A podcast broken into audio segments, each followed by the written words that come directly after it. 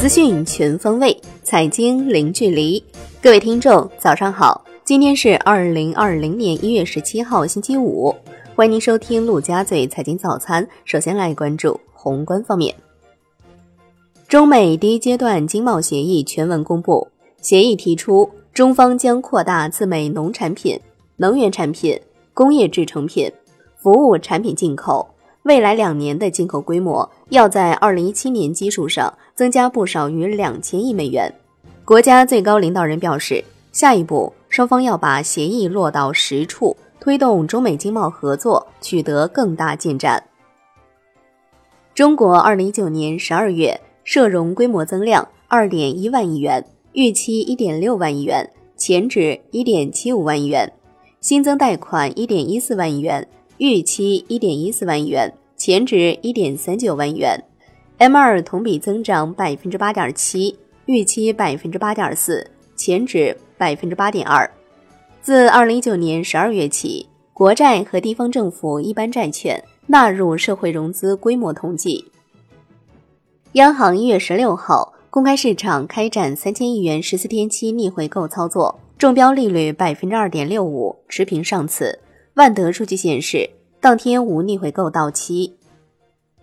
央行货币政策司司长孙国峰表示，我国准备金率处于适度水平，存在一定下调空间，但空间有限，将继续在香港常态化发行人民币央行票据。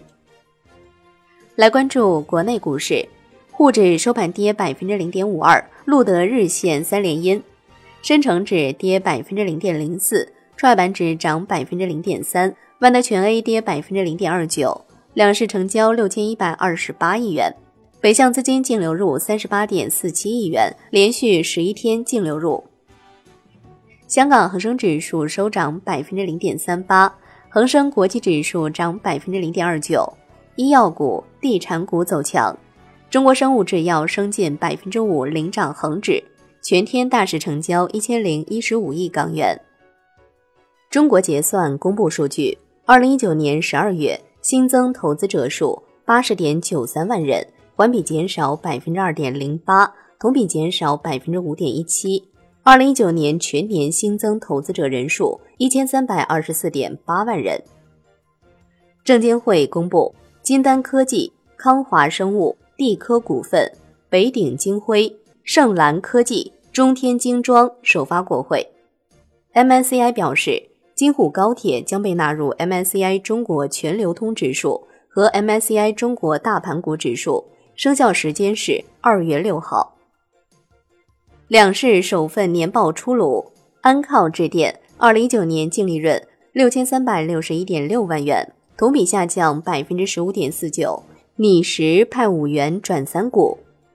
海源富材公告，黑石投资拟受让不超百分之二十七股份。金融方面，中纪委的消息，工商银行私人银行部原副总经理徐卫东涉嫌严重违纪违法，目前正接受纪律审查和监察调查。中国首家外资独资保险控股公司安联中国保险控股一月十六号在上海正式开业。楼市方面，二零一九年十二月，七十城新建商品房销售价格出炉。环比上涨的城市由前一月的四十四城扩大至五十城。统计局的消息，十二月一线城市新建商品房售价涨幅回落，二手房涨幅略有扩大；二三线城市新建商品房售价环比涨幅微扩，同比涨幅回落。产业方面，川藏铁路有限公司正式成立，注册资本达到两千亿元，由国家铁路集团百分之百持股。来关注海外方面。据央视报道，俄罗斯总统普京签署总统令，解除梅德韦杰夫代总理职务，任命其为俄联邦安全委员会副主席，并任命米舒斯京为俄政府总理。土耳其央行将基准回购利率下调七十五个基点至百分之十一点二五，市场预期为下调五十个基点。南非央行降息二十五个基点至百分之六点二五。市场预期维持利率不变。来关注国际股市，美国三大股指再创收盘新高。截至收盘，道指涨百分之零点九二，标普五百指数涨百分之零点八四，纳指涨百分之一点零六，标普五百指数首次站上三千三百点。欧股涨跌不一，德国 D X 指数、英国富时一百指数收跌，法国 C C 四零指数收涨。趣电新增五亿美元股权回购计划，同时将撤销二零一九年全年净利润目标，且短期内不对二零二零财年。发布业绩指导。商品方面，伦敦基本金属涨跌不一，而米七锌、而米七铝、而米七锡收涨，而米七铅、而米七铜、而米七镍收跌。国内商品期货夜盘多数上涨，豆油、棕榈油收跌。债券方面，十二月金融数据好于预期，国债期货震荡收跌，十年期主力合约跌百分之零点零九。银行间现券收益率涨跌不一。截至二零一九年末，已发行三只地方债券 ETF 共二百一十五亿元，有五只地方债券 ETF 已获证监会批准即将发行，包括广东省地方债券 ETF、长三角地区地方债券 ETF 以及三个短期地方债券 ETF。最后来关注外汇方面。周四，在人民币对美元十六点三十分收盘价报六点八八五零，人民币对美元均价调升三十八个基点，报六点八八零七。